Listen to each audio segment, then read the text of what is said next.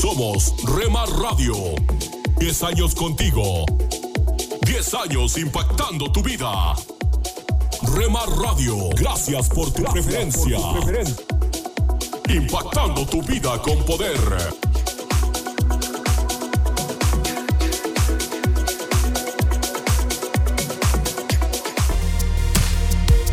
Me encontró y me dio perdón. Estás escuchando Rema Radio. Jesucristo la razón. Transmitiendo desde Jalisco, México. Ahora sí que hago Impactando tu vida con poder. en tu corazón. Quiero siempre. Estás escuchando Tiempo devocional, un tiempo de intimidad con Dios.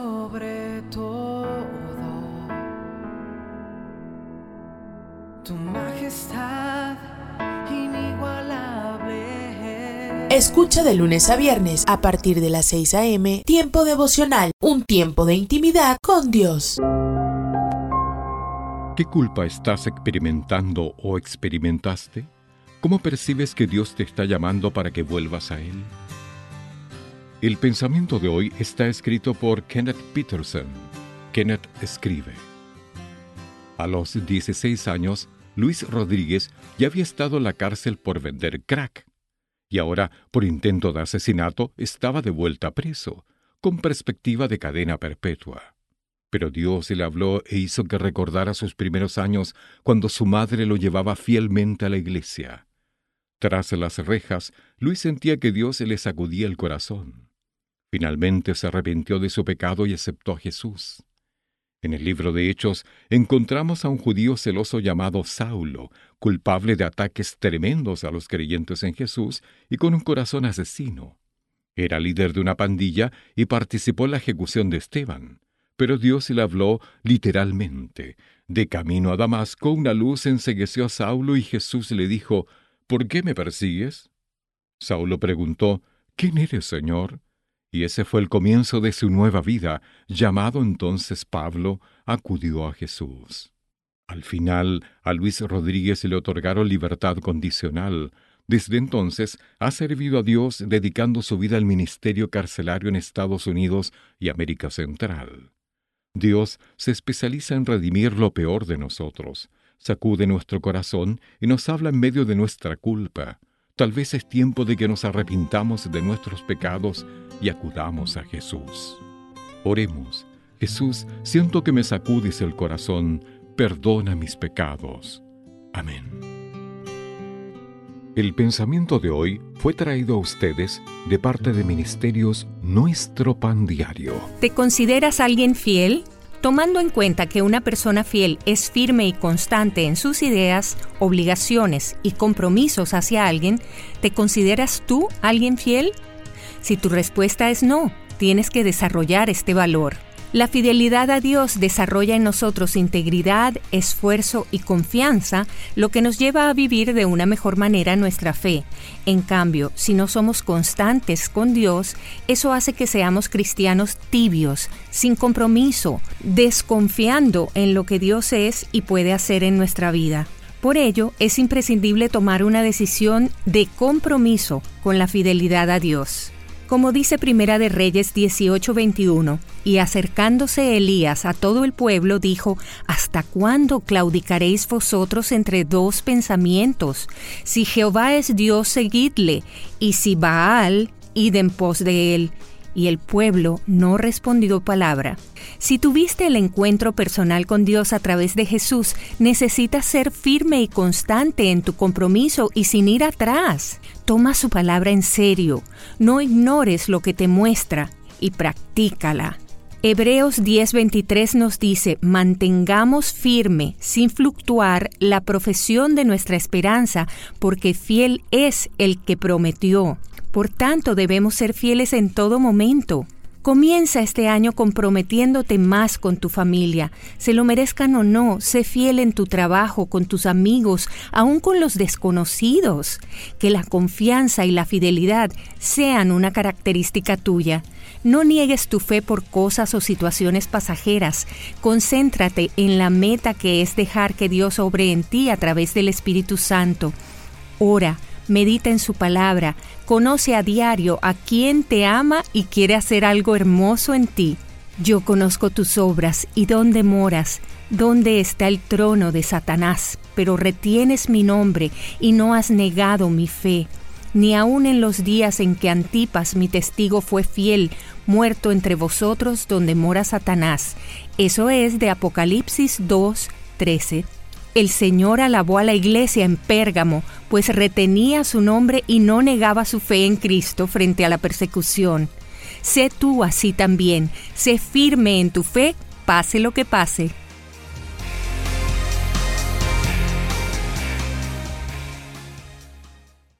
Vuele con Emirates a Tel Aviv y conéctese con Israel, con comida increíble, cultura y atmósfera electrizante de este destino único. Disfrute de hasta 5.000 canales a bordo y comidas gourmet inspiradas en la región. Puede elegir reservar nuestro menú kosher antes de su vuelo. También tiene la opción de hacer escala en la cosmopolita ciudad de Dubai. Disfrute de una experiencia de viaje inigualable y atractivas tarifas con Emirates. Visite emirates.com para reservar sus vuelos a Tel Aviv vía Dubai. Vuele con Emirates, vuele mejor.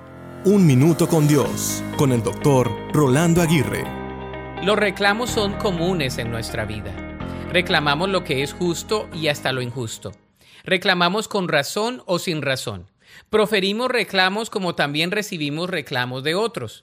En cuanto a eso, recuerdo haber leído una frase que dice, Dios me creó, así que cualquier queja o reclamo, hablen con Él.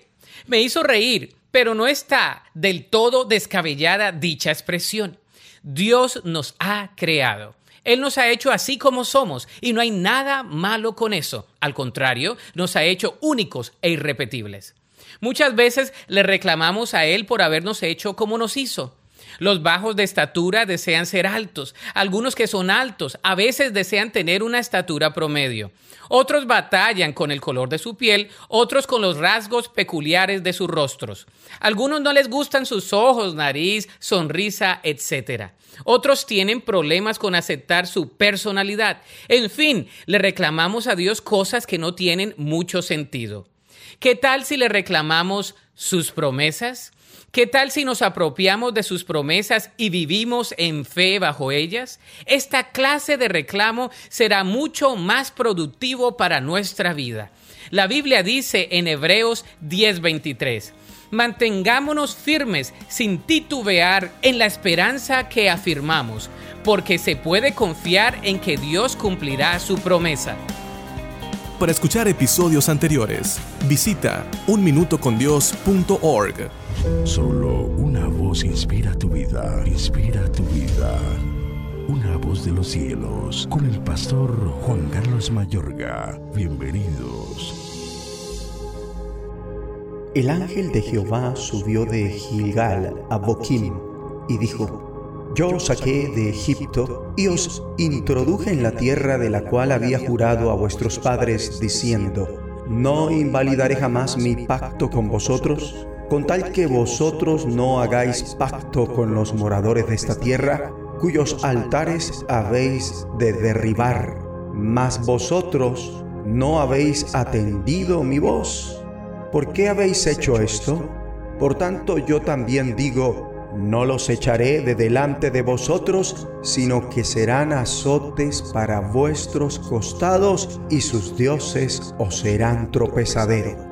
Cuando el ángel de Jehová habló estas palabras a todos los hijos de Israel, el pueblo alzó su voz y lloró. Y llamaron el nombre de aquel lugar Boquim y ofrecieron allí sacrificios a Jehová. Jueces 2, 1 al 5. Amable oyente, habitamos en un mundo desordenado y caótico que de cierta manera no es muy distinto al mundo descrito en el libro de jueces. Internarse en el libro de jueces asombra mucho. Nos encontramos con una combinación de sexo, violencia, masacre, violación, brutalidad, engaño y caos. Vemos que la gente no logró dominar la idolatría y el pecado cuando se instalan en la tierra prometida. pese a las advertencias de Dios, se adaptaron a las prácticas religiosas y éticas de las personas que lo rodeaban, quienes con el tiempo se convirtieron en espinas clavadas en el costado y una tentación constante para ellos. Mi amigo y amiga, Dios te llama a ser totalmente radical con las cosas malas. No quiere que hagamos concesiones, ni quiere que simplemente limites las áreas de tu vida que sabes que están mal, sino que las arranques de raíz completamente y sin contemplaciones. El pueblo cayó en un círculo vicioso de desobediencia en el que una y otra vez era oprimido por sus enemigos y gemía a Dios pidiendo ayuda. Dios respondió enviándoles jueces, líderes, sirviéndose de todo tipo de personas que a nuestros ojos sería absurdo que fueran líderes, lo que es un gran estímulo para todos nosotros. Fortalecidos por el Espíritu Santo, estos líderes transformaron su mundo y los liberaron. Ora conmigo. Padre Celestial, oro pidiendo tu ayuda en esta hora te pido que levantes buenos líderes en nuestra ciudad y en nuestra cultura, que transformen nuestro mundo y honren el nombre de Jesús. En Cristo te lo pido. Amén. Una voz de los cielos, escúchanos, será de bendición para tu vida. Bendición para tu vida. Alimento para el alma. Lecturas diarias de inspiración producidas por Radio Transmundial.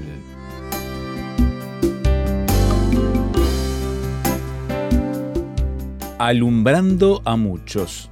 Hace unos meses, durante unas actividades evangelísticas de Decisión en Sevilla, tuve oportunidad de conocer a Manuel, profesor de un instituto de enseñanza secundaria en la provincia de esta localidad. La madre de Manuel, una mujer creyente, le mostró desde niño los caminos del Señor. Y a la edad de 14 años, Manuel tuvo un encuentro personal con Jesucristo, aceptándole como Salvador y Señor.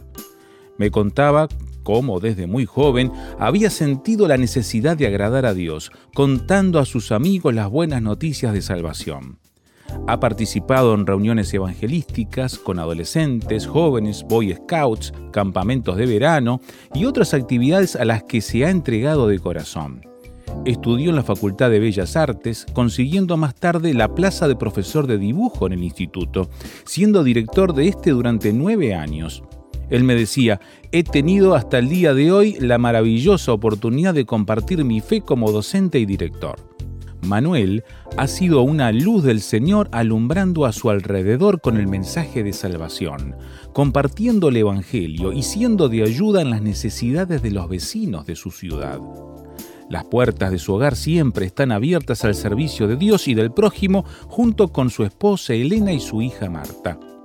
La vida de Manuel no ha estado exenta de dificultades como nos ocurre a todos pero gracias a Dios por hombres como él, entregados de corazón para ser luz que alumbre a muchos con el mensaje del Evangelio. Somos reflejo de Jesucristo en este mundo. ¿Lo es usted, amiga y amigo oyente? Meditación escrita por José Luis Briones, España.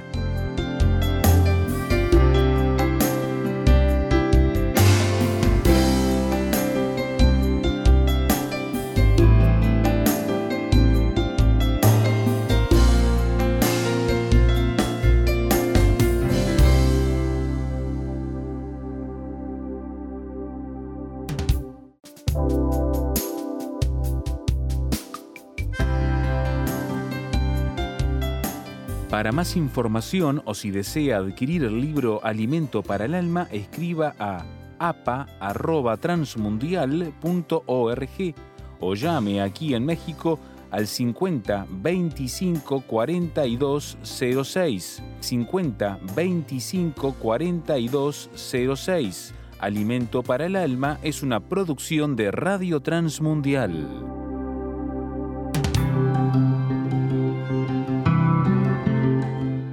Somos mujeres de esperanza. Unidas elevamos nuestras voces al Señor, orando por nuestro mundo.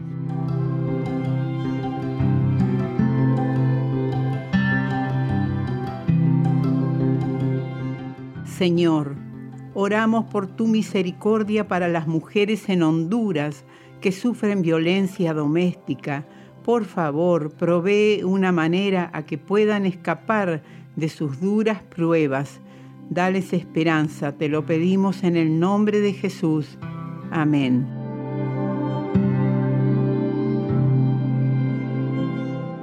Descarga el boletín de oración con todas las peticiones del mes, artículos adicionales para sembrar esperanza en mujeresdeesperanza.org o solicítalo por WhatsApp al signo de más 598 91 610 610.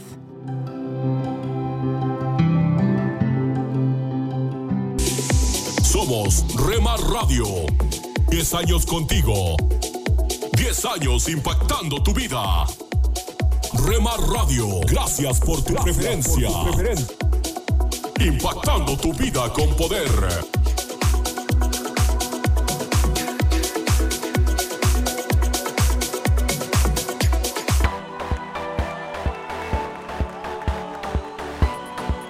Estás escuchando Rema Radio. Mis pecados perdonó Jesús. Transmitiendo desde Jalisco, México. Su amor habló por mí en la cruz. Impactando tu vida con poder. Libertad, Jesús, Jesús, Jesús. Estás escuchando Tiempo devocional, un tiempo de intimidad con Dios.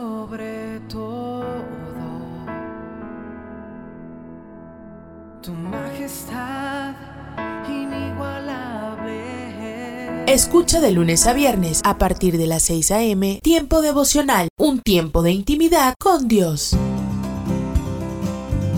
Pan dulce para la vida. Reflexiones con Carmen Reynoso.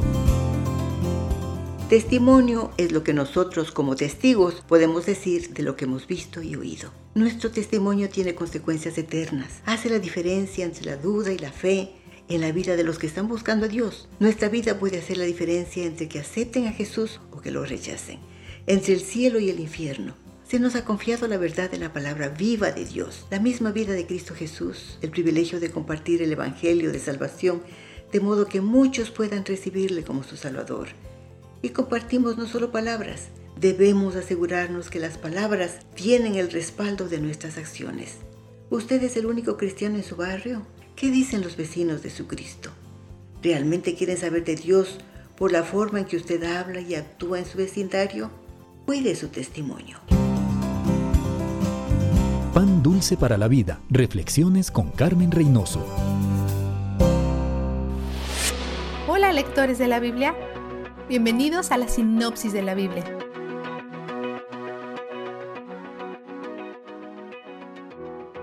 Es casi el año 1050 a.C. y los israelitas han estado haciendo lo que han querido. Las cosas han empeorado continuamente en la tierra prometida y están seguros que sus problemas se resolverán si tienen un rey. El Cana y Ana eran un matrimonio de Levi, la tribu de los sacerdotes, y Ana es estéril. El Cana tiene otra esposa, Penina, quien no es estéril, pero él ama más a Ana. Cada año cuando van a ofrecer sacrificios al tabernáculo, Penina intimida a Ana. Es costumbre que cada esposa tenga su propia carpa, así que estos viajes son la ocasión poco común donde ellas conversan. El Cana ve que Ana está afligida y en 1.8 dice algo que va en contra de todo lo que su cultura valora. ¿Acaso no soy para ti mejor que diez hijos? Diez hijos le darían un prestigio increíble, así que es notable que piense que su amor es más valioso. Pero sus sentimientos no consuelan a Ana.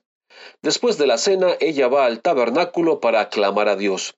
Ella jura que si él le da un hijo, ella lo apartaría como un nazareno, algo así como Sansón.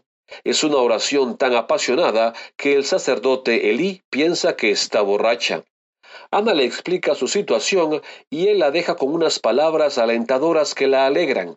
La bendice y le da algo así como profecías, que Dios responderá a su oración con un sí. Poco después de esto, Ana resulta embarazada de Samuel. Fiel a su voto, ella lo trae de regreso a la casa de Dios, ofrece un sacrificio extravagante, busca al sacerdote Elí y le deja saber, soy la mujer que le pidió un hijo a Dios. Él dijo sí, y aquí está el niño. Se lo estoy trayendo porque su vida está dedicada a servir a Dios. Elí se compromete a criar a Samuel en la casa de Dios. Después Ana adora a Dios con una canción. La canción tiene tres temas importantes que serán demostrados mientras seguimos leyendo. Dios valora la humildad y se opone al orgullo. Dios trabaja en medio de su pueblo a pesar de todos los problemas que los rodean, y Dios ungirá y fortalecerá un rey futuro. Elí cría a Samuel, pero también tiene dos hijos, Finés y Ofni, quienes son horribles. Son sacerdotes, pero ellos no conocían a Dios. 2.12. Las escrituras los llaman hombres perversos, hombres de Belial en hebreo, o hijos del demonio tomaban más de lo que la ley les permitía, muchas veces tomando las cosas a la fuerza. Apartaban para sí mismos en vez de ofrecer a Dios primero, y son sexualmente promiscuos. Esto no es una indiferencia casual hacia Dios y sus leyes, es desprecio. Ellos realmente odian las leyes de Dios. Mientras tanto, Samuel sirve humildemente. Elí tiene la autoridad de remover a sus hijos del poder, y aun Dios le ha dado a Samuel como alternativa, pero lo único que hace es reprenderlos. Nada cambia. Como Elí no los remueve, Dios lo hace. Él envía a un profeta a reprender a Elí y le dice que todos en su familia morirán jóvenes, incluyendo a sus dos hijos, quienes morirán el mismo día. Solo un hombre en su familia sobrevivirá. Dios no está rompiendo su promesa a los levitas. El pacto que él estableció con ellos siempre ha estado supeditado a su obediencia. Ellos lo rompieron. Mientras Samuel sirve en el tabernáculo, Dios le habla auditivamente, pero no tiene idea de lo que está pasando. Aún no ha conocido a Dios. Así que esto es confuso. Es fácil ver por qué piensa que Elí era quien le hablaba. Elí eventualmente se da cuenta que es Dios y entrena a Samuel en cómo responder. Dios hace eco de sus palabras al profeta. La familia de Elí pecó deliberadamente números 15, 30, 31, y serán apartados de Dios. Samuel se siente nervioso de darle la noticia a Elí, pero le dice todo cuando Elí lo amenaza. Elí se rinde al plan de Dios diciendo, Él es el Señor, que haga lo que mejor le parezca. Samuel continúa sirviendo y escuchando a Dios, y todas sus profecías se cumplieron. Vistazo de Dios. Ana es la única mujer que las escrituras mencionan que fue al tabernáculo. Tiene una intimidad verdadera con Dios. Le entrega su dolor a Él. Esto resalta en contraste con Raquel, quien también fue estéril cuando le gritó a Jacob, Dame hijos, si no me los das, me muero. Génesis 31. Ana le entrega el problema a aquel que lo puede resolver y sabe que a él le puede confiar el cuidado de su corazón independientemente del resultado. Ana va hacia Dios porque ella sabe que Él es donde el júbilo está. La sinopsis de la Biblia es presentada a ustedes gracias a D-Group, estudios bíblicos y de discipulado que se reúnen en iglesias y hogares alrededor del mundo cada semana. Lecturas diarias de Unánimes. La lectura de hoy es tomada de la carta de Santiago. Allí en el capítulo 1 vamos a leer los versículos 16 al 18, que dice, Amados hermanos míos, no erréis. Toda buena dádiva y todo don perfecto desciende de lo alto del Padre de las Luces, en el cual no hay mudanza ni sombra de variación. Él de su voluntad nos hizo nacer por la palabra de verdad, para que seamos primicias de sus criaturas. Y la reflexión de este día se llama El bodeguero y la cajera. En el supermercado Hy-Vee en Cedar Falls, Iowa, Curtis el bodeguero estaba ocupado trabajando cuando oyó una nueva voz por las bocinas solicitando una entrega en la caja 4.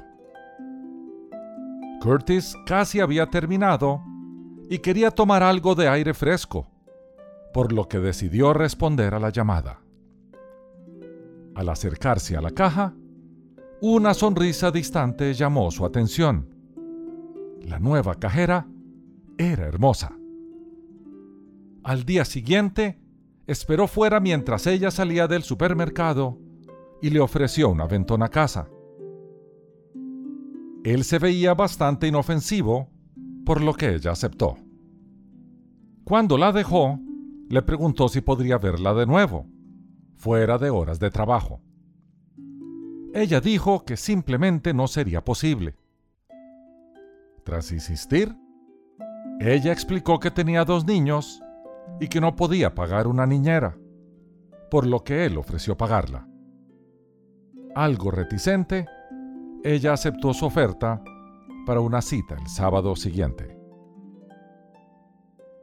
Ese sábado en la noche, él llegó a la casa de ella tan solo para enterarse que no podría salir con él porque la niñera la había llamado para avisarle que no podría ir.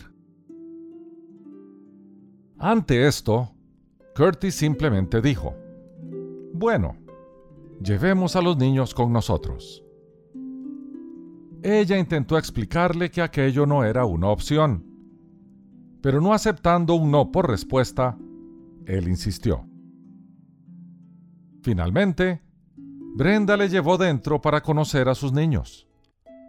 Tenía una hija lindísima, pensó Curtis. Entonces Brenda le trajo a su hijo en una silla de ruedas. Había nacido parapléjico y con síndrome de Down. Curtis le preguntó a Brenda, Todavía no puedo comprender por qué no pueden venir con nosotros. Brenda estaba sorprendida. La mayoría de los hombres huirían de una mujer con dos hijos, especialmente si uno de ellos era discapacitado, tal y como lo había hecho su primer marido y padre de los niños. Pero Curtis no era como los demás. Tenía una mentalidad distinta. Esa noche, Curtis y Brenda cargaron con los niños, fueron a cenar y al cine. Cuando el hijo de ella necesitó algo, Curtis se encargó de él. Cuando necesitó ir al baño, lo levantó de su silla de ruedas, lo cargó y lo trajo de vuelta. A los niños les encantó Curtis. Para el final de la velada, Brenda sabía que ese era el hombre con quien quería casarse y pasar el resto de su vida. Un año más tarde, se casaron y Curtis adoptó a ambos niños. Desde entonces, han tenido cinco más. Así que, ¿qué fue de Curtis el bodeguero y de Brenda la cajera? Bueno, en el año 2000, ganó el Super Bowl en fútbol americano con los Rams de San Luis. Luego el señor y la señora Warner se pasaron a vivir a Arizona, donde en el año 2008, a la edad de 38 años, lideró a los Arizona Cardinals a su primer Super Bowl. Curtis ha testificado de su fe como cristiano nacido de nuevo, desde su posición de liderazgo y fama. Él ha honrado a su Señor de forma pública, dándole el crédito por su éxito. Mis queridos hermanos y amigos, así funciona el reino de Dios. Todo lo bueno, todo lo grande, todo lo honroso es para nuestro Señor. Él usa a sus hijos para bendecir a otros y al mismo tiempo para darle gloria. No podemos atribuirnos nada bueno que no haya provenido de Él.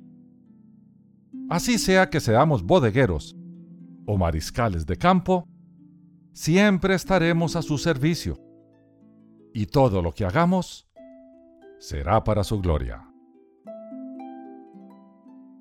Que Dios te bendiga.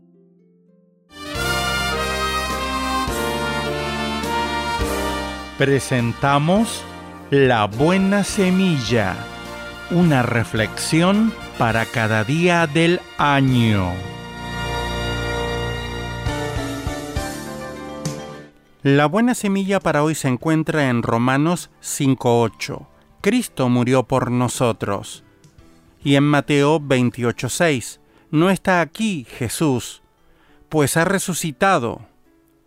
Y en Marcos 16.19. El Señor después que les habló, fue recibido arriba en el cielo y se sentó a la diestra de Dios. La reflexión de hoy se titula Jesús vive. Después de las vacaciones de fin de año, los niños volvieron a la escuela. Buenos días, niños, saludó la maestra. Díganme, ¿qué tal las vacaciones? ¿Y qué recibieron en Navidad? Yo les deseo un muy feliz año. El fin de semana celebraremos la fiesta de los Reyes Magos. Hoy les traje este hermoso libro animado sobre los planetas. ¿Un libro animado, maestra? En mi casa tengo un libro animado sobre Jesús, dijo un niño.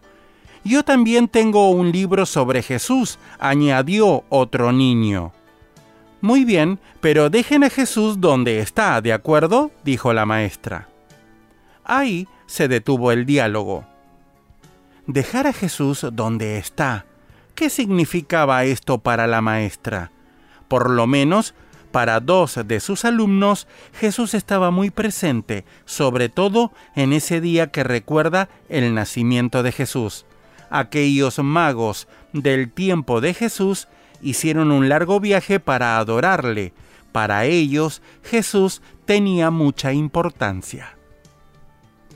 Estimado oyente, para muchos, dejar a Jesús donde está es dejarlo en la Biblia o en los libros de historia pero Él está realmente vivo. Vino a la tierra hace aproximadamente dos mil años y vivió más de 30 años. Fue clavado en una cruz y murió para salvarnos, pero resucitó y vive en el cielo. El cristiano guarda con gozo esta certeza en su corazón. Sí, Jesús está en el cielo y allí preparó un lugar para todos los que creen en Él, para que estén con Él eternamente, como dice Juan 14, 3.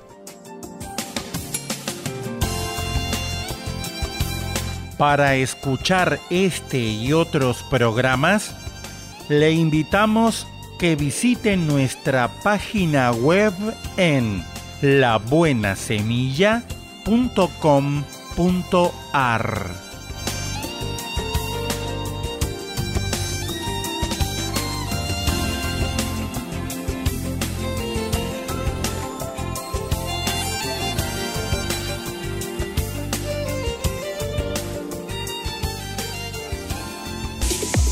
Somos Remar Radio.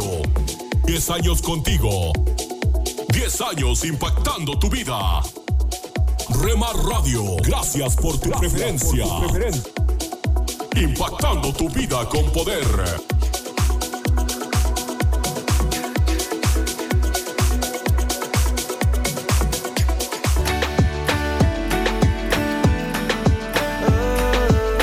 Estás escuchando Rema Radio. Transmitiendo desde Jalisco, México. Gobiernos que olvidan a la gente. Impactando tu vida con poder. Sabor, alegría, eternamente. Estás escuchando Tiempo devocional, un tiempo de intimidad con Dios.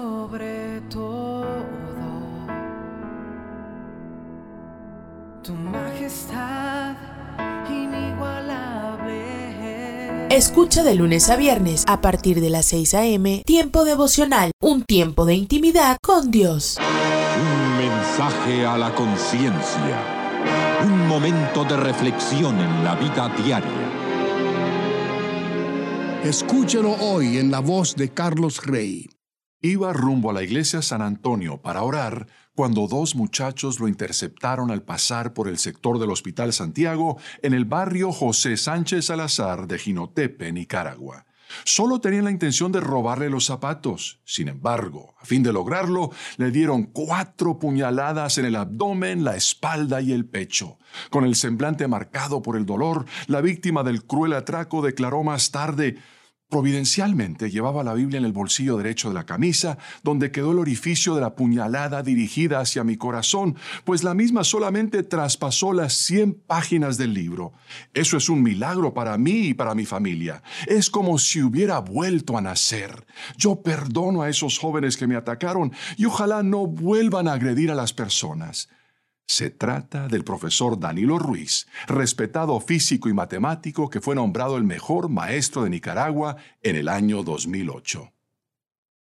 Hay que reconocer que lo más extraordinario de este caso no es que la Biblia haya salvado la vida de una persona, sino que lo haya hecho físicamente es que en los casos en que le damos a la Biblia la oportunidad de que surta un efecto transformador en nuestra vida, no solo resulta un cambio radical en nuestra conducta, sino la salvación misma. Porque cuando la leemos con la mente abierta y con el corazón dispuesto, el Espíritu Santo, quien la inspiró, se encarga de hacernos ver que eso que nos aqueja, que nos roba la paz y hace que nos remuerda la conciencia, es el pecado. La mala noticia, dice el apóstol Pablo, es que todos, sin excepción alguna, somos pecadores. Pero la buena noticia es que Dios envió a su propio Hijo en condición semejante a nuestra condición de pecadores para que se ofreciera en sacrificio por el pecado. Dios demuestra su amor por nosotros en esto, en que cuando todavía éramos pecadores, Cristo murió por nosotros. Y como para que no quede ninguna duda de que lo dice porque Él ha experimentado en carne propia esa salvación de la palabra de Dios, San Pablo afirma, Cristo Jesús vino al mundo a salvar a los pecadores, de los cuales yo soy el primero. Pero precisamente por eso Dios fue misericordioso conmigo, a fin de que en mí, el peor de los pecadores, pudiera Cristo Jesús mostrar su infinita bondad. De modo que Cristo vino a salvar tanto al profesor Ruiz como a los dos muchachos que por poco lo matan de una manera tan despiadada. A eso se debe que aquel excepcional maestro nicaragüense fuera capaz de perdonarlos. Estaba siguiendo así el ejemplo de Jesucristo, su propio maestro, que perdonó desde la cruz del Calvario a quienes lo acababan de crucificar con tanta crueldad. Para Danilo Ruiz y para su familia, la forma en que él se salvó fue todo un milagro. Pero aquí cabe preguntarse, ¿Cuál es más importante, el milagro de la salvación física o el milagro de la salvación espiritual? Más vale que reconozcamos que si bien la salvación física es como volver a nacer en lo físico, que fue precisamente lo que sintió Danilo Ruiz, la salvación espiritual es lo mismo que volver a nacer en lo espiritual. Y si bien con la salvación del cuerpo nos salvamos temporalmente, con la salvación del alma nos salvamos eternamente. Si aún no se ha suscrito para recibir un mensaje a la conciencia por correo electrónico, le invitamos a que ingrese a nuestro sitio conciencia.net y se suscriba hoy mismo. Ellos encontraron luz en los valles de sombras. Ellos obtuvieron poder para superar los desafíos. Hombres, mujeres y niños que cada día experimentaron el maravilloso mundo de la oración de este momento le invitamos a que entre con nosotros a El maravilloso mundo de la oración, el mejor de los encuentros, en la voz del pastor José Hernández.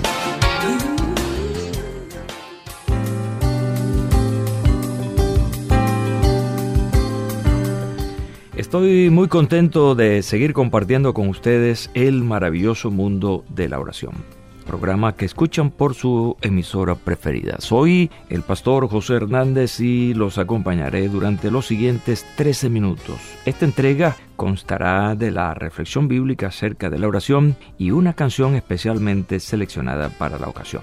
Amigos, allí en el control técnico está Elías Hermota, así que juntos le damos la bienvenida a todos y todas.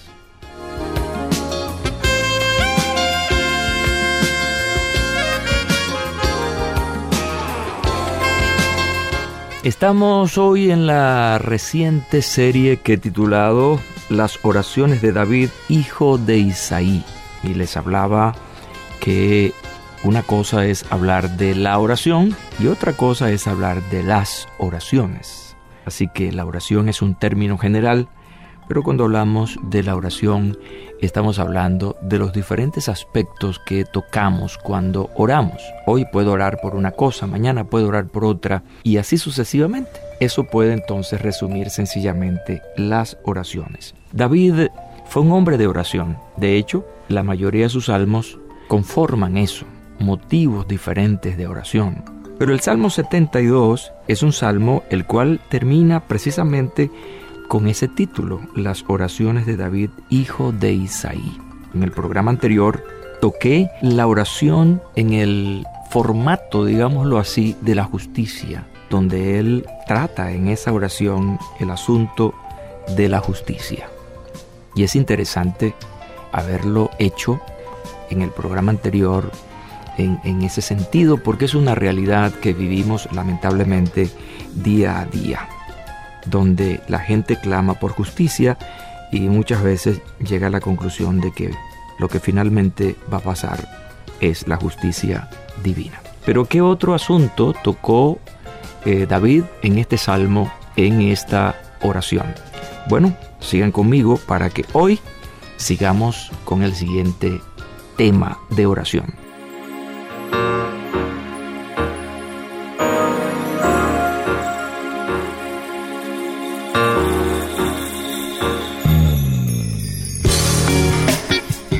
Tomo las palabras de los versículos 8 al 10, porque en esas expresiones yo encuentro un término importante de oración, el cual nosotros debemos imitar, debemos seguir. Es el tema del dominio de Dios, donde ah, nuestra oración es eh, entregarle al Señor el dominio de todas las cosas. El ser humano se ha creído Dios y cree que puede controlar todo y dominar todo. Pues lamentablemente eso no es así, es falso. Dios tiene el dominio y nosotros tenemos que admitir y entregarle a Él lo que realmente le pertenece. Las palabras de estos versículos del 72, Salmo 72, dice, dominará de mar a mar y desde el río hasta los confines de la tierra. Ante él se postrarán los moradores del desierto, y sus enemigos lamerán el polvo, los reyes de Tarsis, y de las costas traerán presentes, los reyes de Sabá y de Seba ofrecerán dones. Todos los reyes se postrarán delante de él, todas las naciones lo servirán interesante. Así que esta parte tiene que ver con el dominio de Dios sobre todas las cosas.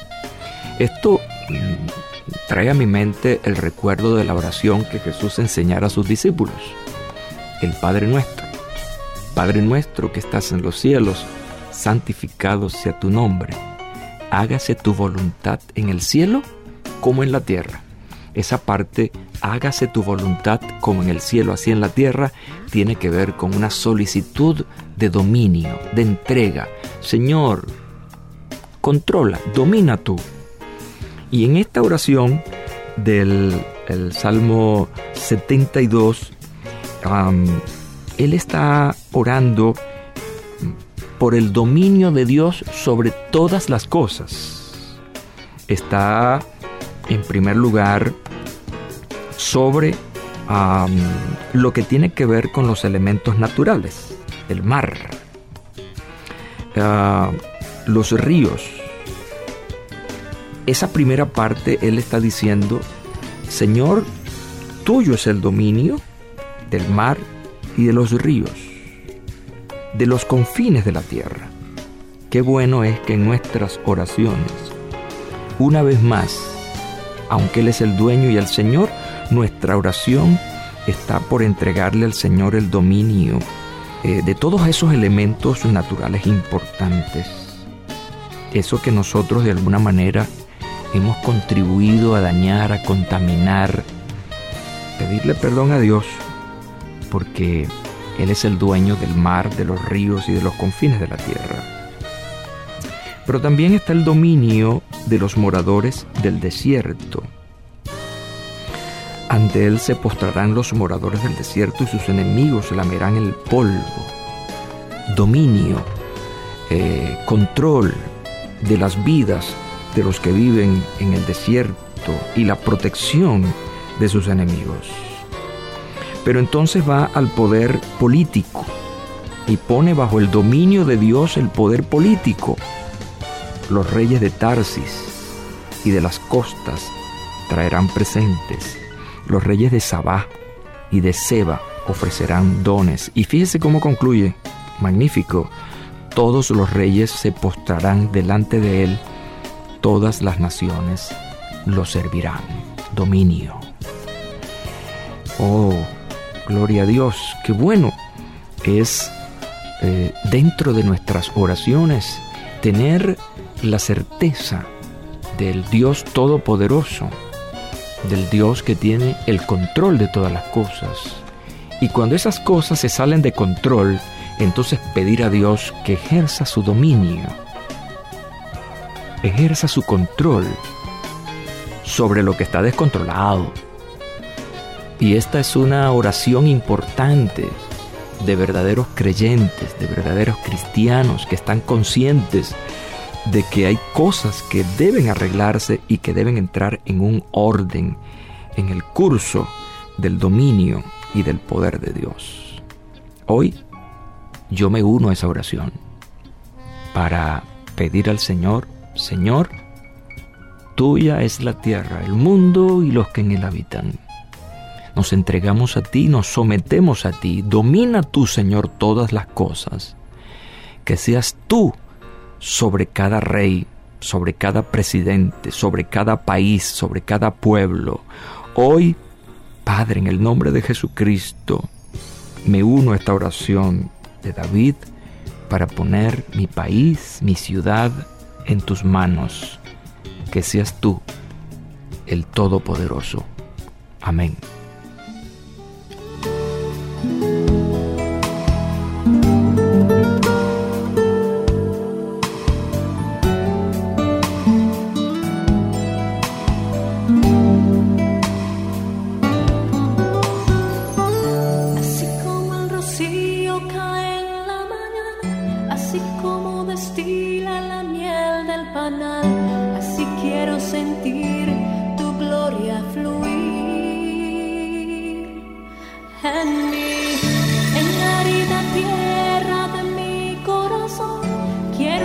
Florezca una doble porción, que sane mi tierra y calme el dolor.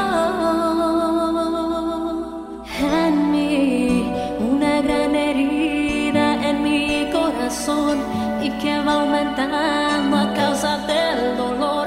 Necesito tu lluvia saciando mi sed.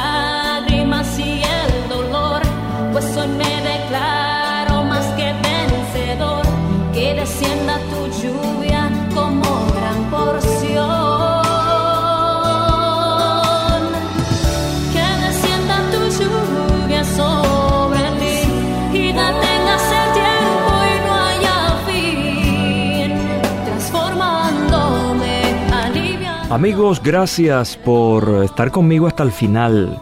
Pero necesito saber de ustedes, necesito saber su opinión acerca del tema tratado hoy.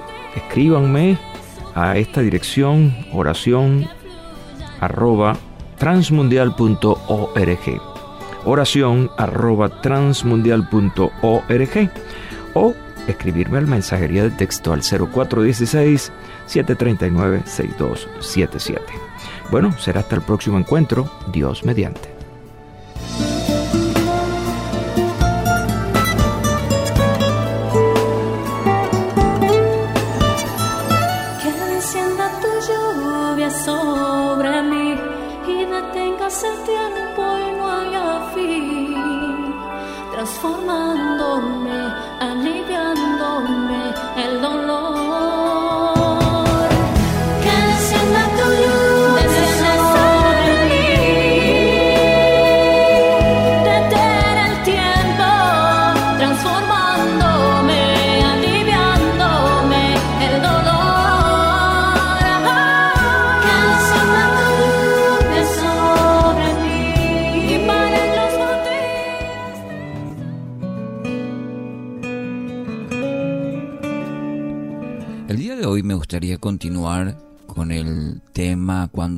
Examina, basado en el Salmo 139. El versículo 24 afirma, y ve si hay en mí camino de perversidad y guíame en el camino eterno. En esta declaración que continuamos reflexionando, el salmista, con una oración poderosa, para aquel que quiere ser un verdadero triunfador en esta vida. La persona que continuamente se presenta ante Dios para que lo examine, para que pese eh, su corazón, esta actitud le abre puertas para verdaderas bendiciones. Como reflexionábamos el día de ayer, el que Dios examine el corazón, y presentarnos delante de Dios, esta es una actitud muy, muy importante en la vida del creyente. Jeremías capítulo 17, versículo 10 afirma, Yo Jehová que escudriño la mente, que pruebo el corazón para dar a cada uno según su camino, según el fruto de sus obras. Entonces, es Dios quien conoce eh, lo más profundo de nuestro corazón. Y muchas veces no somos del todo sinceros. Y creo que hasta inclusive intentamos engañar a Dios por lo que hay en el corazón, en lo profundo. Pero en realidad lo que hacemos es engañarnos a nosotros mismos. Porque Dios conoce, dice su palabra, a unas intenciones del corazón lo más profundo, lo más íntimo, todo lo que se guarda ahí, Dios conoce. El salmista entonces reconoce esta condición y le pide a Dios que le muestre estos aspectos que están estorbando, los pecados que impiden conocer y acercarse más a Dios. Y esto es lo que debemos tomar, considerar en nuestra vida si queremos crecer, si queremos madurar, si queremos tener el éxito a la manera de Dios. Que nos muestre esas áreas en nuestra vida que no permiten los pecados que estorban, que impiden conocer y acercarnos a ese Dios, a ese Padre. Porque eso es lo que hace el pecado, enseguece, coloca una venda en los ojos y produce una ceguera espiritual. En esa condición pues estábamos. Y a través de Jesucristo, la consecuencia del pecado, y Dios mediante Jesucristo nos permite nuevamente sacar esa venda. Y solo cuando reconocemos esa condición, aquello que nos aleja de Dios, consecuencia del pecado, Él puede guiarnos a sus propósitos, que son buenos y perfectos, dice. Proverbios 28:13. Quien encubre su pecado jamás prospera. Quien lo confiesa y lo deja, halla perdón. El no reconocer nuestros errores, el pecado, porque el, el pecado significa eso, errar el blanco. Y el, el no reconocer eso nos lleva al, a, a camino de perdición. Porque solo no vamos a poder, solo usted no va a poder. El que confiesa y deja, se aparta, recibe la misericordia de Dios, recibe su perdón. Y como aquel hijo, eh, el padre del hijo pródigo, lo recibe con amor, con los brazos abiertos y le devuelve su identidad, hijo amado. Lo mismo hace Dios con, en nuestra vida. Para aquel que confiesa, para aquel que se aparta, recibe la misericordia de Dios, recibe su perdón. El plan de Dios es eterno. Usted puede trazar su vida de acuerdo a todo lo maravilloso que Él preparó para usted. Entonces le pregunto, ¿anhela una nueva vida aquí y también para la eternidad? Si es así, querido oyente, rinda su vida a Cristo, rinda su vida a Cristo, reconózcalo como su Señor y Salvador y empieza a caminar en, en la voluntad de Dios, en los caminos que el Padre, su Padre, trazó para usted. Pero para ello debe rendir su vida a Dios, reconocer su pecado, apartarse, que es al arrepentimiento, cambiar y empezar a caminar en la nueva vida que Cristo hoy le ofrece. Así que hoy, hoy es un día de gozo y esperanza para usted. ¿Por qué? Porque puede acceder libremente y por la fe a una nueva vida en Cristo. Un Dios tan cercano que va a caminar con usted todos los días. Así que hoy pueda decir, Señor, hoy me rindo completamente a ti. Somos Rema Radio. 10 años contigo. 10 años impactando tu vida. Rema Radio, gracias por tu preferencia. Impactando tu vida con poder.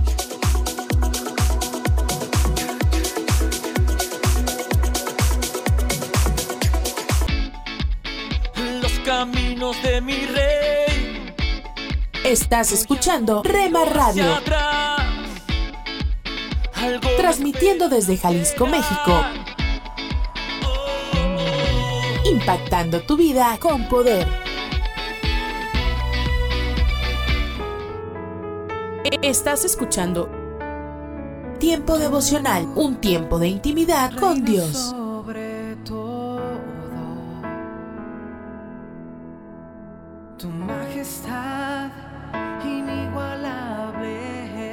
Escucha de lunes a viernes a partir de las 6 a.m. Tiempo devocional, un tiempo de intimidad con Dios.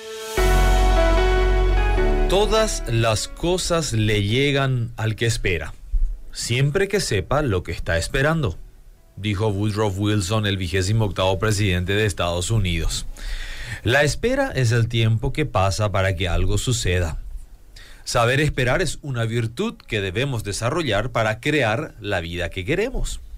Para saber esperar se requiere controlar la mente, las emociones y aprender que todo tiene su tiempo y todo lo que deseamos llegará en el momento preciso. Normalmente a la gente no le gusta esperar porque requiere de paciencia. Anticipando algo que se espera sucederá, aunque a veces lo que esperas nunca llega. Uno podría decir que muchas veces nos desencantamos cuando lo esperado no sucede. Fácilmente nos decepcionamos al notar que no se cumplen las expectativas. ¿Cuántas veces esto también lo experimentamos en nuestra vida espiritual? El cristiano tiene una larga lista de expectativas y anhelas, anhelos, digo bien, que espera se cumplan en el tiempo que creemos que deberían ocurrir.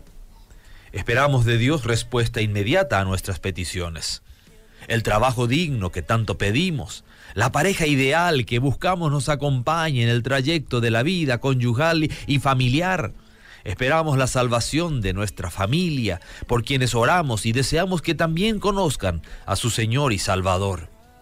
Como cristianos esperamos el pronto regreso de nuestro Señor Jesucristo, quien prometió que regresaría por nosotros. Al igual que todas las demás cosas de la vida que uno espera, en algún momento llegarán. Pero hay que entender que algunas cosas que se esperan no tendrán vueltas atrás o la oportunidad de cambiar, como si lo tienen la de esperar un mejor trabajo. Cuando éste llega seguimos teniendo la oportunidad de cambiarlo por uno aún mejor o aquel anhelado vehículo que tanto esperabas, pronto lo podrás cambiar por otro mejor. No así la espera de la venida del Hijo de Dios, que cuando eso ocurra no habrá una segunda oportunidad y no valdrá una espera postergada. En este caso, la espera habrá terminado. Si tenemos las cosas arregladas con Dios, nos esperan la vida eterna en los cielos, donde no habrá lágrimas ni dolor, donde todo lo viejo habrá pasado y todo será nuevo, donde el gozo y la bendición de nuestro Dios no tendrá fin. Si esto no lo esperamos y no nos preparamos, entonces será a nosotros que nos esperará una vida perdida por la eternidad. Así que espera lo mejor y prepárate. Cuando nos encontramos en momentos difíciles, olvidamos que la vida continúa, pero ante cualquier situación, debemos aferrarnos a la fe y a la esperanza.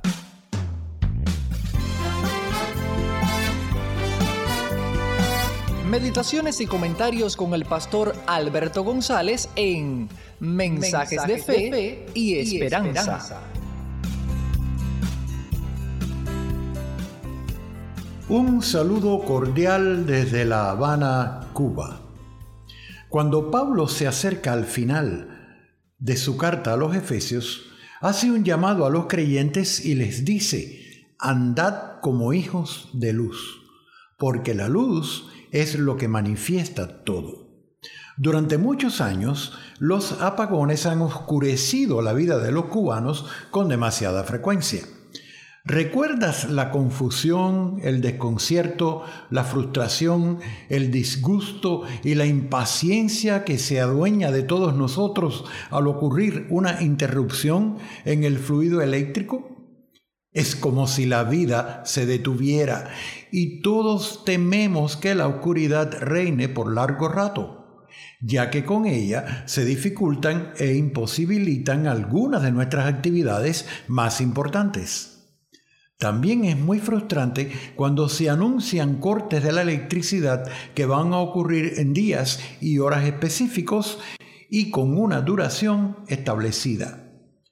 Aunque esos anuncios están concebidos y ejecutados por el interés de que uno pueda prepararse y ordenar su vida, es terrible cuando uno sabe que el fluido eléctrico va a faltar por mucho tiempo.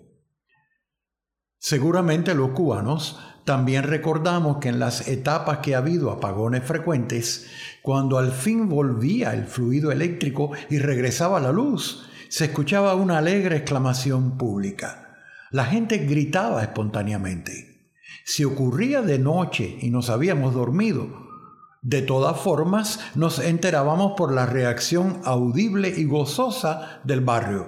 Todo cobraba vida aunque fuera en medio de la madrugada.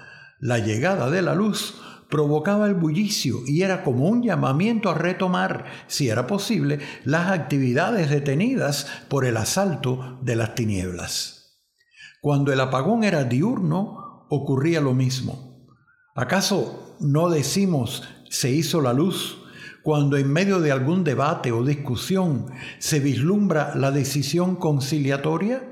¿Será por ello que Dios quiere que actuemos como hijos de luz en este mundo lleno de tinieblas?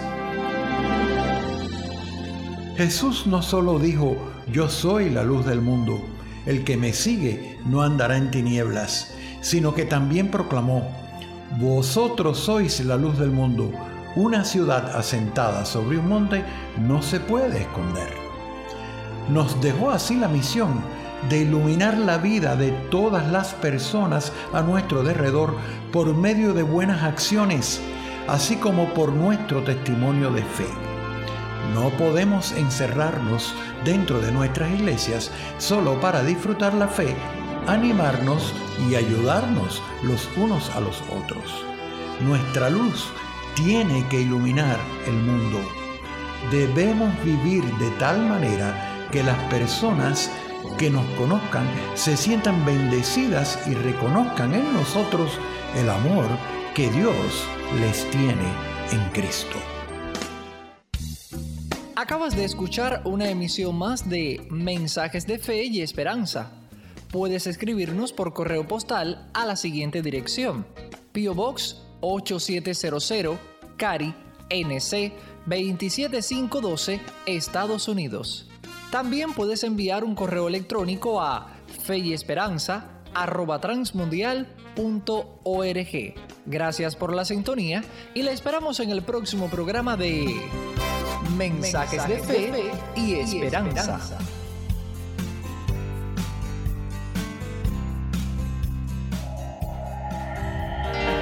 Esto es la palabra para ti hoy.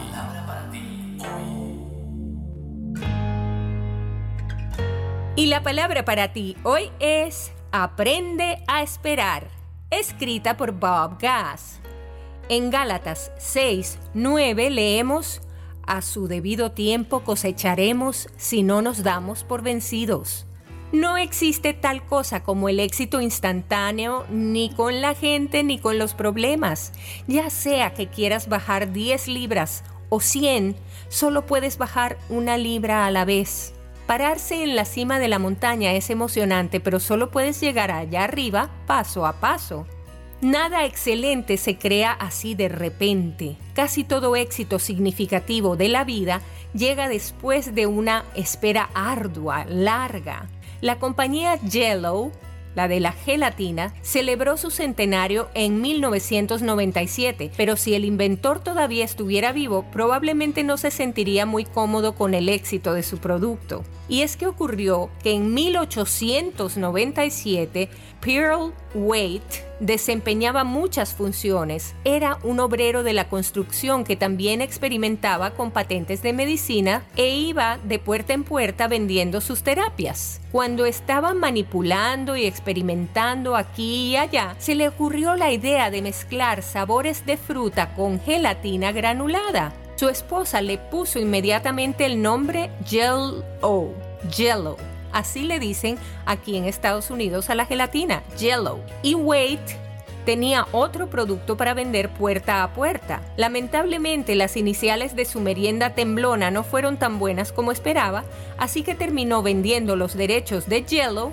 a Orator Woodward por la insignificante suma de 450 dólares.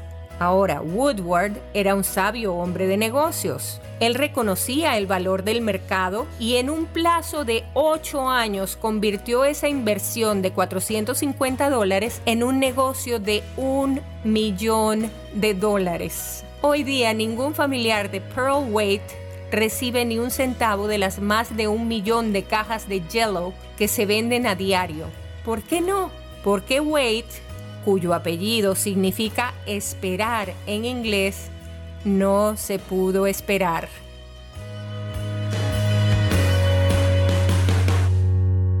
El libro de Hechos capítulo 8 versos 14 y 15 dice, enviaron allá a Pedro y a Juan, los cuales, habiendo venido, oraron por ellos para que recibiesen el Espíritu Santo.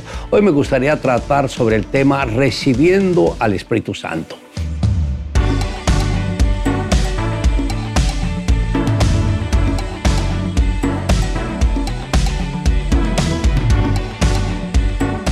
Aunque Felipe ya había predicado el Evangelio y la gente había creído, se requería un acto aún mayor que fue el de la imposición de manos para que las personas recibieran el bautismo en el Espíritu Santo. Así fue como comisionaron a Pedro para que fuera con Juan y les ministrara la llenura del Espíritu Santo. Pablo, al visitar la ciudad de Éfeso, encontró algunos seguidores de Juan el Bautista. Entonces les preguntó, ¿recibisteis el Espíritu Santo cuando creísteis? Pero ellos ni siquiera sabían que existía el Espíritu Santo aquel mismo espíritu que predominó en medio de los creyentes de Éfeso se mueve en la actualidad. Algunos llevan una vida cristiana siguiendo solo el bautismo de Juan el Bautista y ni siquiera se preguntan si existe el Espíritu Santo porque han aceptado vivir en completa ignorancia acerca de quién es esa persona llamada Espíritu de Dios. Sin embargo, sin su ayuda difícilmente un creyente desarrolle el potencial que Dios ha puesto en él. Si bien muchos se han destacado por sus dotes de conocimiento, de oratoria y por la capacidad que tienen para también a, otros, si permitieran al Espíritu Santo trabajar junto con ellos el potencial que desarrollarían sería incalculable. Y ante aquellos creyentes, Pablo enfatizó la importancia inusual del bautismo en el Espíritu Santo a través de la persona de Jesucristo fue cuando pasaron nuevamente por el bautismo en agua. Luego Pablo les impuso manos y vino sobre ellos el Espíritu permitiendo que hablaran en otras lenguas y que profetizaran. El apóstol Pablo dijo, en él también vosotros, habiendo oído la palabra de verdad, el evangelio de vuestra salvación y habiendo creído en él, fuisteis sellados con el sello del Espíritu Santo de la promesa. Esto está en Efesios capítulo 1, verso 13. Pablo nos recuerda que hemos sido sellados con el Espíritu Santo de la promesa, es decir, aceptar a Cristo implica un paso de fe. Para recibir el Espíritu Santo es obtener el sello de la promesa que nos garantiza ser hijos del Padre y las arras que Dios nos entrega como evidencia de que somos redimidos por la sangre de Jesús para la alabanza de su gloria. Reciba hoy el poder del Espíritu Santo en su vida si aún no lo ha experimentado. Steven, un niño africano que fue abandonado por su madre y maltratado por sus familiares, se crió en la calle. Después de un fallido intento de suicidio, ingresó a una organización terrorista. Se le enseñó a manejar las armas y se le confió la misión de sembrar terror. La ocasión se le presentó cuando una misión cristiana organizó una reunión. El propósito de Steven era lanzar algunas granadas al público. Para ello se mezcló entre la gente. El predicador habló con convicción sobre el tema del pecado. Atónito Steven creyó que se refería a él. ¿Cómo conoce mi vida? Steven estaba tan impactado que olvidó su misión de sembrar pánico, se acercó al predicador y le contó su vida. Este le leyó una promesa que dice, aunque mi padre y mi madre me dejaren, con todo el Señor me recogerá. Salmo 27.10. Steven comprendió que el amor de Dios podía cambiar su vida. Por primera vez en mi vida me arrodillé para acercarme a Dios, dijo él. Por fin había comprendido que Dios me ama y me esperaba. Clamé, Dios, no sé nada ni soy nadie. Mis padres no quieren saber nada de mí. Tómame, me arrepiento del mal que hice. Jesús, perdóname. Inmediatamente tuve la impresión de ser liberado de un gran peso. El alivio que me aportaba la paz inundó mi alma. ¿Se olvidará la mujer de lo que dio a luz? Aunque olvide ella, yo nunca me olvidaré de ti. Isaías 49:15. Le invito a que me acompañe en la siguiente oración. Amado Dios, ayúdame a recibir la plenitud del Espíritu Santo. Yo anhelo que tu gracia, tu favor y tu amor esté permanentemente en mi vida. Quiero levantarme con el Espíritu Santo, quiero caminar con el Espíritu Santo, quiero trabajar con el Espíritu Santo y quiero dormir también con el Espíritu Santo. Por eso necesito la ayuda tuya todo el tiempo. Te amo Dios en Cristo Jesús. Amén. Declare juntamente conmigo, y habiendo dicho esto, sopló y les dijo, recibid el Espíritu Santo.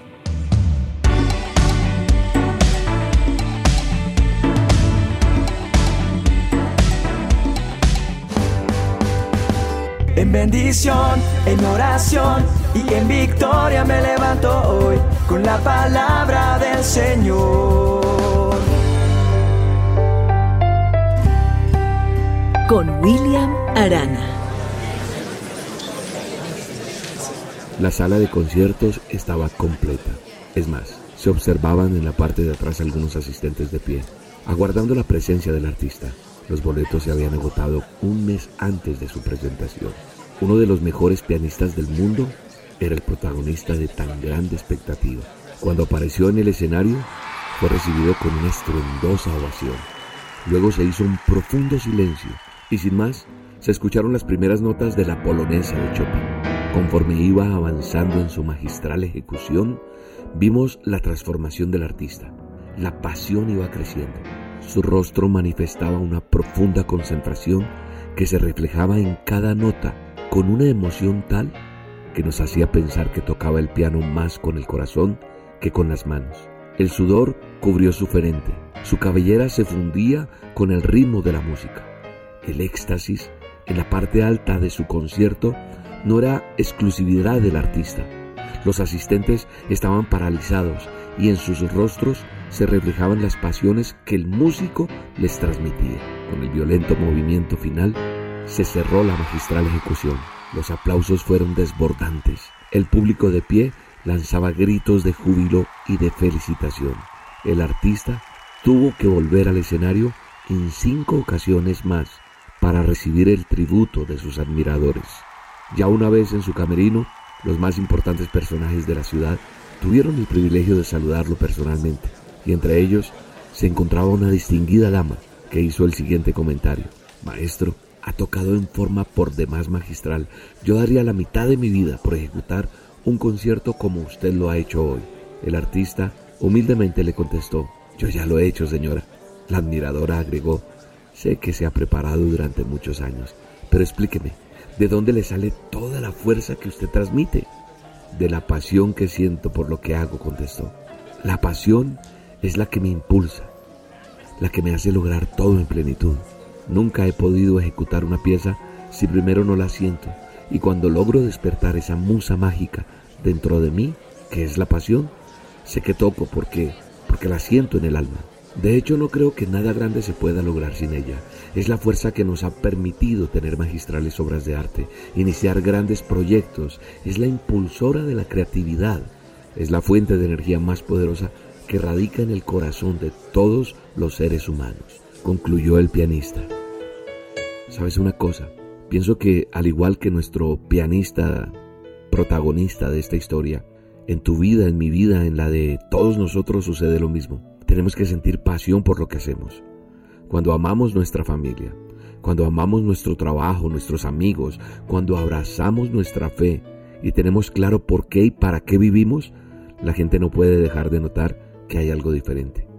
Es esa pasión la que te va a permitir ser diferente, la que nos permite destacarnos entre la multitud y ser excelentes en lo que hacemos. La palabra de Dios dice en Colosenses 3:23, y todo lo que hagas, hazlo de corazón, como para el Señor y no para los hombres. Todo lo que hagamos debemos hacerlo con amor, como para Dios, siempre. No importa el cargo que tengas o el lugar donde estés en este momento, porque si le pones el corazón a eso que estás haciendo, nunca serás igual a los demás. Y ese testimonio que des, aunque no digas una sola palabra, va a impactar la vida, esas vidas que te rodean. Y eso te va a promover y tendrás mejores cosas, porque cuando haces cosas con amor, con gratitud, con pasión, Dios te dará una gracia especial y te va a promover y hará que los demás vean en ti eso que no ven en los demás. La gente siempre te va a observar en silencio y por eso mismo es que debemos procurar hacer todo con amor y pasión y vas a ver el resultado que esto produce. Haz tu parte y si puedes, un poco más.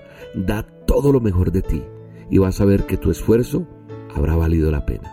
Dios bendecirá todo lo que hagas si lo haces de corazón y si confías plenamente en sus promesas. ¿Por qué? Porque Él no falla. Te mando un abrazo y te bendigo en este día.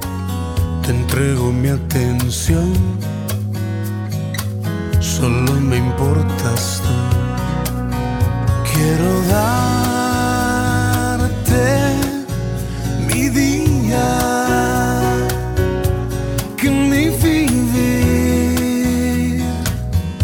sea una melodía para ti. Quiero ser tu alegría y caminar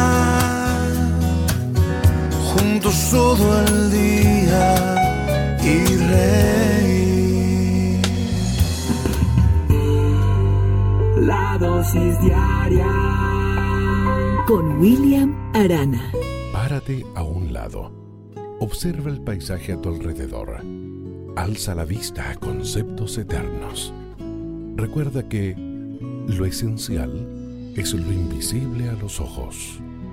Haz una pausa en tu vida con Pablo Martini. La carrera había iniciado ya hacía varias vueltas.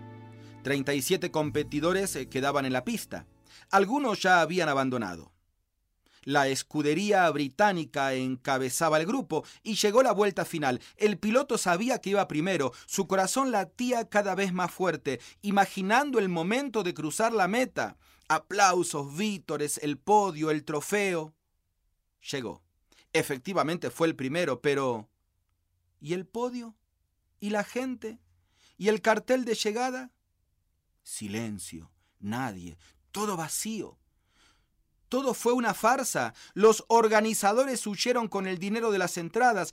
Detrás del piloto británico llegó el segundo competidor, luego el tercero, el cuarto, el resto, todos con el mismo rostro de desconcierto, de incertidumbre, de traición. ¿Volverían a correr? ¿Seguirían confiando en sus managers? Tú me dirás, Pablo, ¿esto en verdad ocurrió? ¿Cuándo? ¿Dónde? Sí, ocurrió. Y seguirá ocurriendo siempre, en todo lugar, cada vez que el ser humano se lanza en un nuevo proyecto de vida, corre con la misma incertidumbre de saber si al final de la carrera obtendrá el premio que le prometieron. Tal vez, por tal motivo, ya se está quitando de los votos maritales tradicionales la típica frase hasta que la muerte los separe. Mejor no lo diga, no sea cosa que, no sé, tal vez, por si acaso.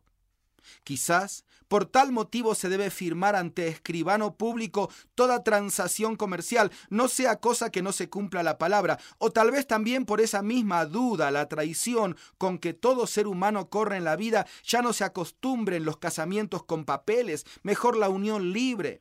Si la cosa no funciona, cada quien toma sus cachivaches y aquí no pasó nada, ¿verdad? O también por el mismo motivo, hoy ningún banco te otorga un préstamo sin mediación de un garante. Pregunto, ¿cómo vivir así? ¿Cómo animarse a encarar un nuevo proyecto cuando no tengo garantía de nada ni de nadie?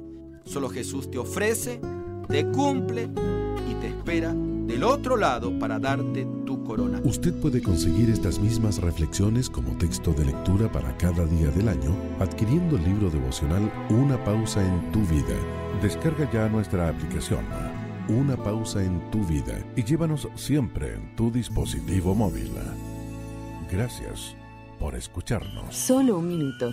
Dios quiere que todos sus hijos sean llenos del Espíritu, pero si bien el Espíritu habita en cada creyente, la medida de su señorío está determinada por nuestra obediencia. Quienes se han rendido a la dirección del Espíritu están siendo transformados a la semejanza de Cristo, pero el grado de sometimiento determina el nivel de transformación. Cuando el Espíritu Santo controla nuestra vida, Él es capaz de hacer a través de nosotros lo que no podemos por nosotros mismos. Cada creyente decide quién gobernará su vida. Incluso aquellos que intentan evitar el asunto no tomando ninguna decisión optan sin saberlo por gobernarse a sí mismos. La plenitud del espíritu y el carácter piadoso aguardan a quienes eligen a Dios. Para más información, visite encontacto.org. Estos son los proverbios de Salomón hijo de David. Día 7, capítulo 7. Querido jovencito, ten presente lo que te digo y obedece mis mandamientos. Cúmplelos y vivirás. Grábalos en tu mente. Nunca te olvides de ellos. Cuida mis enseñanzas como a tu propia vida. Hazte hermano de la sabiduría. Hazte amigo del conocimiento y te librará de la mujer que te engaña con sus palabras y le es infiel a su esposo. Un día que yo estaba mirando a través de la ventana, vi entre los muchachos imprudentes a uno más imprudente que otros. Llegó a la esquina, cruzó la calle y lentamente se dirigió a la casa de esa mujer. Ya había caído la noche. El día llegaba a su fin. En ese preciso instante, la mujer salió a su encuentro. Iba vestida como una prostituta y no disimulaba sus intenciones. Llamaba mucho la atención. Se veía que era una mujer incapaz de quedarse en casa. A esa clase de mujeres se las ve andar por las calles, o andar vagando por las plazas, o detenerse en cada esquina esperando a ver quién pasa. Cuando la mujer vio al joven, se le echó al cuello y lo besó. Y abiertamente le propuso, puedo invitarte a comer de la carne ofrecida a mis dioses. Hoy les cumplí mis promesas y estoy en paz con ellos. Por eso salí a tu encuentro. Te buscaba y ya te encontré. Tengo tendida en la cama una colcha muy fina y colorida mi cama despide el aroma de los perfumes más excitantes. Ven conmigo. Hagamos el amor hasta mañana. Mi esposo no está en casa, pues ha salido de viaje. Llenó de dinero sus bolsas y no volverá hasta mediados del mes. Con tanta dulzura le habló que lo hizo caer en sus redes. Y el joven se fue tras ella como va el buey el matadero.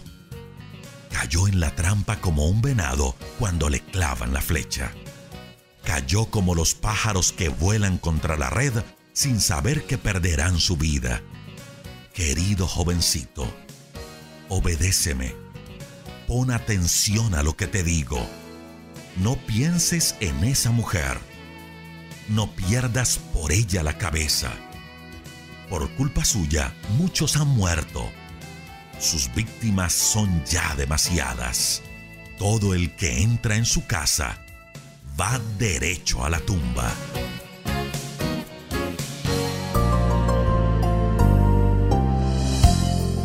Les habla Henry Tolopilo, voz del programa Gracias a vosotros en otro momento de gracia. Hay quienes tratan de justificar su pecaminosidad clasificando sus pecados en categorías. Otros miran la ley de Dios como órdenes independientes, buscando el crédito de Dios cuando cumplen uno de sus mandamientos. Estos dos puntos de vista son erróneos. Aunque cada pecado no sea igual de malo o dañino, desde la perspectiva de Dios, cada pecado viola su estándar. Oro para que usted mire el pecado como una afrenta a Dios y no intente esconderlo buscando justificaciones con buenas obras. Les habló Henry Tolopilo esperándole en otro momento de gracia. Somos Remar Radio. 10 años contigo. 10 años impactando tu vida. Remar Radio. Gracias por tu preferencia. Impactando tu vida con poder.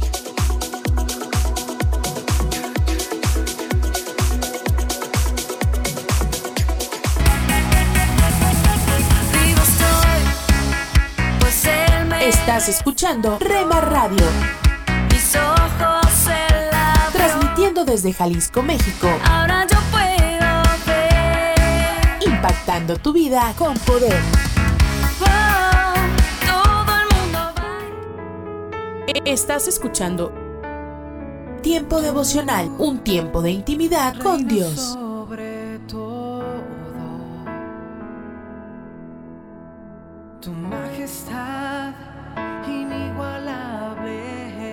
Escucha de lunes a viernes a partir de las 6 a.m. Tiempo devocional, un tiempo de intimidad con Dios. Somos Remar Radio. 10 años contigo. 10 años impactando tu vida. Remar Radio. Gracias por tu preferencia. Impactando tu vida con poder.